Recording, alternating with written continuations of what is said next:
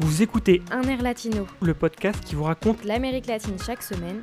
Ici Nils et Camille, journalistes en devenir. et amoureux de l'Amérique latine.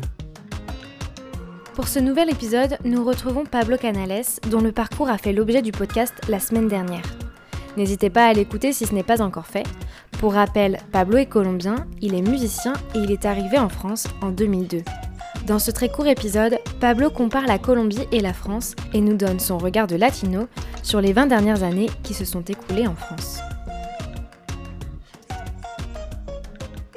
Quand, je suis arrivé, j'étais très surpris de voir ces images à, à la télé des, Français dans la rue qui sortaient manifester en pleurant, disant qu'ils avaient honte d'être Français parce qu'il y avait les peines au deuxième tour. Maintenant, bon, c'est complètement normalisé. On a maintenant des, types encore pires.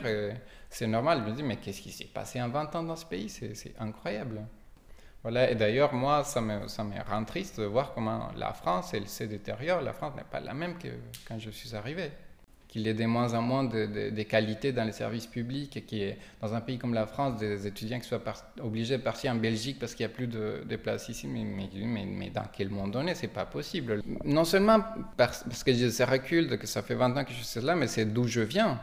Enfin, parce que j'ai l'impression, mais, ils, sont, ils sont en train de se latino-américaniser. Quand je, je suis arrivé, donc tout ce que j'ai vu, le métro, le train, mais mon Dieu, le train, c'est quelque chose d'incroyable, vraiment incroyable.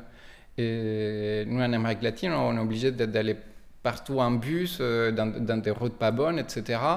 Et, je vois qu'ici, donc euh, les, trains, ça devient un produit de, lu- de luxe. Du coup, un, certain Emmanuel Macron, ministre de l'économie, qui, met en place des bus. Je me dis, non mais ça y est, je suis rentré en Colombie. C'est incroyable, quoi. Ils ont les, les, réseaux des trains qu'ils ont ici, et on est obligé de mettre des bus pour les pauvres.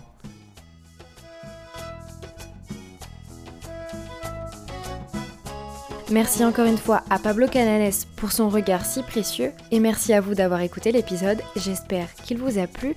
N'hésitez pas à suivre le podcast sur Twitter et je vous dis à la semaine prochaine.